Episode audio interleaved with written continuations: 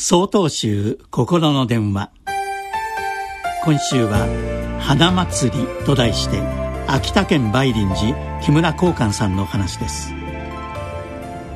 4月8日はお釈迦様ご生誕の日です。雪解けの音とともに春がやってきます。小川の音鳥の鳴き声。春の訪れを告げる春の音たちです。花の香りに気づき振り返ると陣長下の花が咲いていてなんだか懐かしい人に会ったような気持ちになります。空に向かって凛として花を咲かせる木蓮。しなやかな枝に花があふれる雪柳や蓮行お釈迦様がお生まれになられた4月8日も花がたくさん咲いていたと伝えられています。それゆえ誕生の日を花祭りと言います。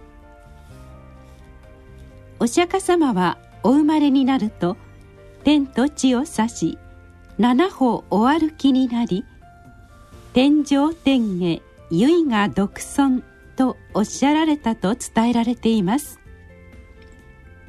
お釈迦様がおっしゃられたこの世に我一人尊しとは自分と他の者との垣根を越えた。すなわちすべての生きとし生けるものが慈悲という花の種を持って生まれてきた仏であると宣言されたのです。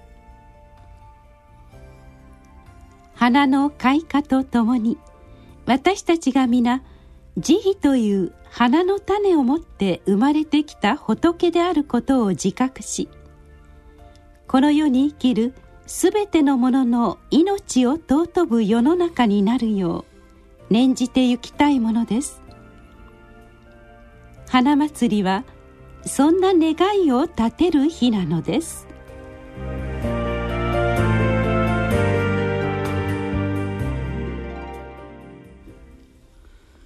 なお4月12日よりお話が変わります。